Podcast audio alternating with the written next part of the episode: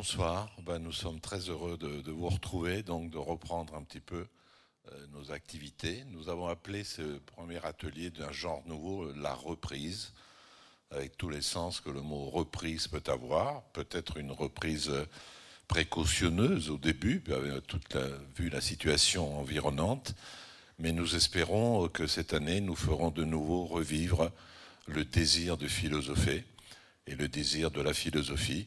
Et nos prochains invités, euh, dans les mois qui viennent, parleront aussi de leur désir de philosophie, de ce qui les a motivés, et de manière à ce que nous puissions euh, accrocher ou ancrer la réflexion dans, du corps, dans des existences, dans, dans du concret, et donc qu'elle apparaisse moins euh, abstraite que sa réputation voudrait, sa mauvaise réputation voudrait qu'elle soit. Voilà, je vais sans autre transition passer la parole à, Charlotte qui va, euh, la première, parler de son désir de philosophie. Bonsoir. Alors, donc ce soir, euh, cet, atelier est intitulé La reprise. Donc la reprise est l'action de reprendre, de faire de nouveau après une interruption, d'articuler un sens, une nouvelle figure du sens à partir d'un donné. Ce n'est pas revenir à une forme de vie ancienne, mais reprendre, c'est-à-dire prendre à nouveau.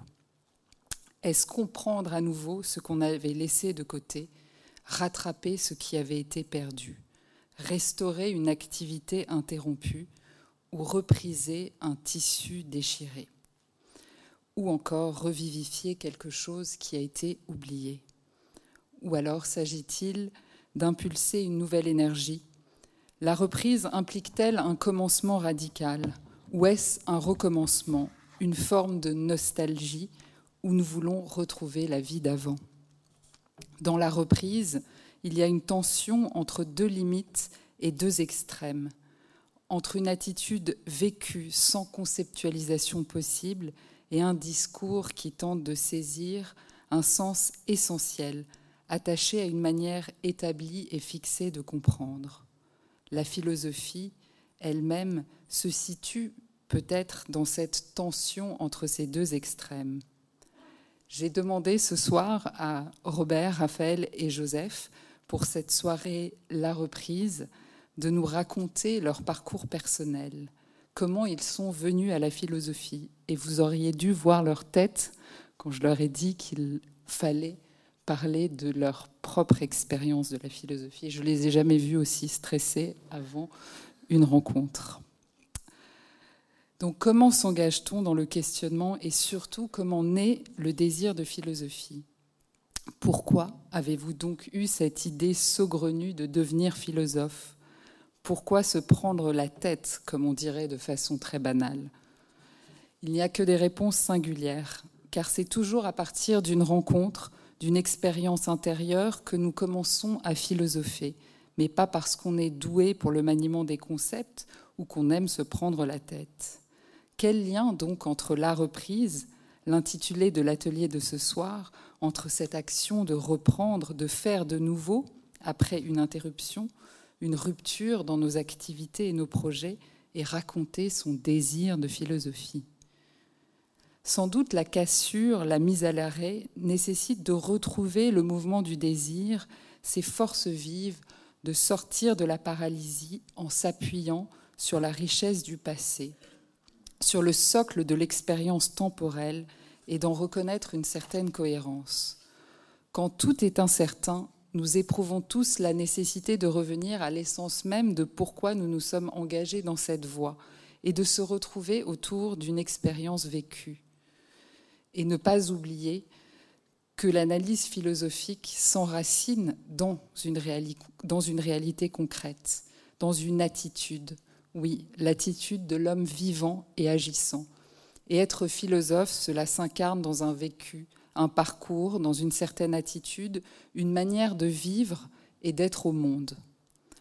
Ce qui pousse à la recherche d'une cohérence et d'une compréhension se situe quelque part dans ce premier langage presque indicible où se tisse la rencontre et l'émerveillement.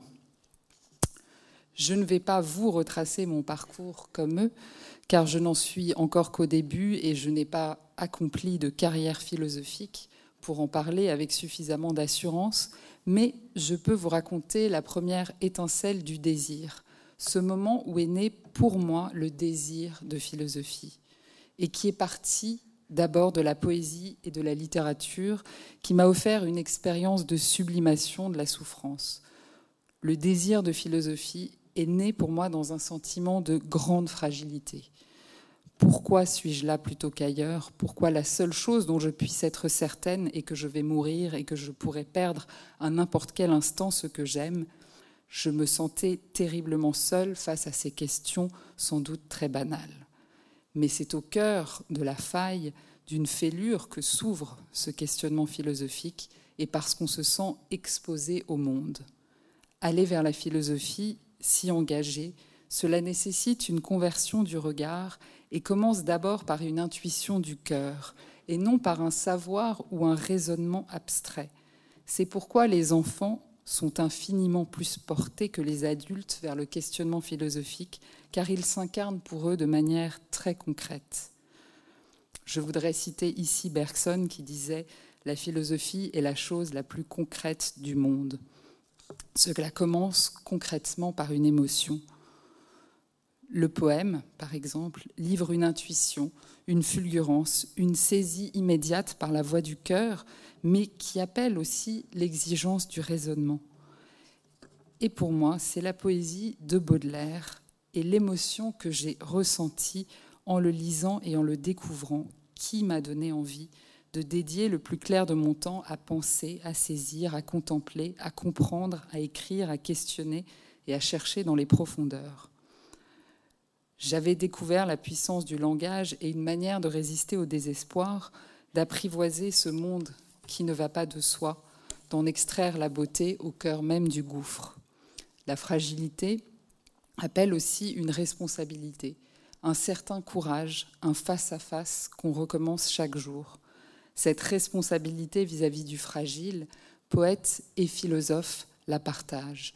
Et je me suis toujours engagée à penser la poésie et la philosophie comme complémentaires dans la responsabilité.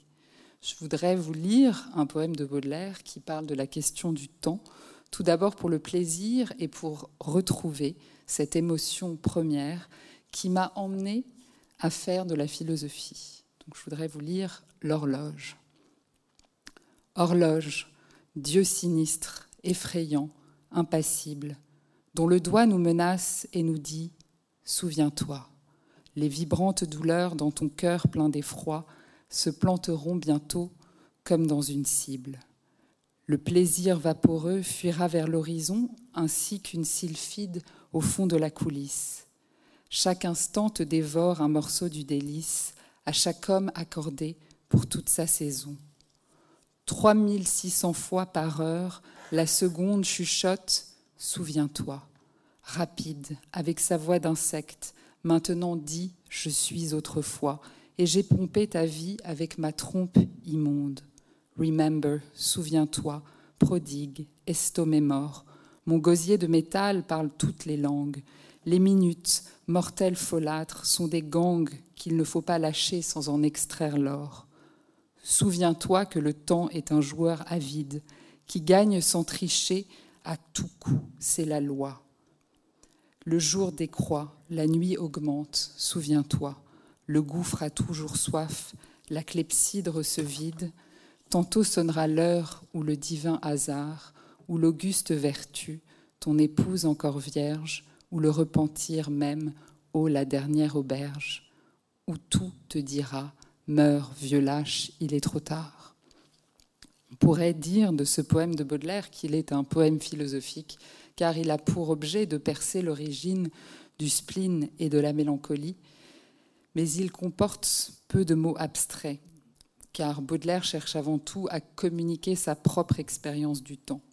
Il nous montre à la fois le caractère tragique et dérisoire de l'existence, la peur du néant et de l'engloutissement, et parvient à donner cette intuition d'une angoisse fondamentale que nous éprouvons tous, où le moi assiste impuissant à l'usure du temps qui vampirise toutes ses forces.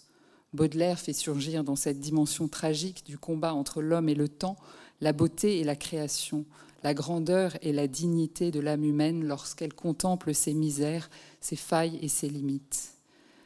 La possibilité de se briser de manière imprévisible, de se trouver sans défense, d'être exposé à la blessure et à l'irréversibilité du temps est une réalité auquel nul n'échappe. Nous le savons tous, mais pourtant nous nous détournons de cette angoisse. Blaise Pascal fut l'autre grande rencontre dans mon chemin vers la philosophie. Nourri par Saint Augustin et Montaigne, Pascal regarde la versatilité humaine et ses contradictions, sa misère et son aveuglement avec une fascination inquiète. Il parvient à nous faire éprouver le vertige de l'homme pris entre l'infiniment petit et l'infiniment grand, entre grandeur et misère. Je vais vous lire un autre passage, court passage célèbre des pensées qui m'a marqué. Que fera donc l'homme en cet état? Doutera-t-il de tout? Doutera-t-il s'il veille, si on le pince, si on le brûle? Doutera-t-il s'il doute? Doutera-t-il s'il est? Dira-t-il donc au contraire qu'il possède certainement la vérité, lui qui, si peu qu'on le pousse, ne peut en montrer aucun titre et est forcé de lâcher prise? Quelle chimère est-ce donc que l'homme? Quelle nouveauté? Quel monstre? Quel chaos? Quel sujet de contradiction? Quel prodige? Juge de toutes choses, imbécile, ver de terre, dépositaire du vrai, cloaque d'incertitude et d'erreur, gloire et rebut de l'univers. Qui démêlera cet embrouillement? Qui donc peut échapper à une telle question? Comment ne pas se sentir happé par une telle lucidité sur la condition humaine, condamnée à s'oublier pour se supporter? En tricotant, en reprisant avec des mots le philosophe et le poète ne favorisent-ils pas en chacun de nous cette confrontation avec l'indicible et le vertige qui nous habite? La rencontre avec la philosophie commence lorsqu'on découvre une résonance, un écho dans le langage de cet indicible qui est en nous. Merci Baudelaire, merci Pascal. Je me suis sentie moins seule en vous lisant, et peut-être était-ce là mon désir de philosophie, vaincre la solitude du questionnement sur la mort en m'ouvrant au dialogue avec des grands penseurs et des poètes. Merci.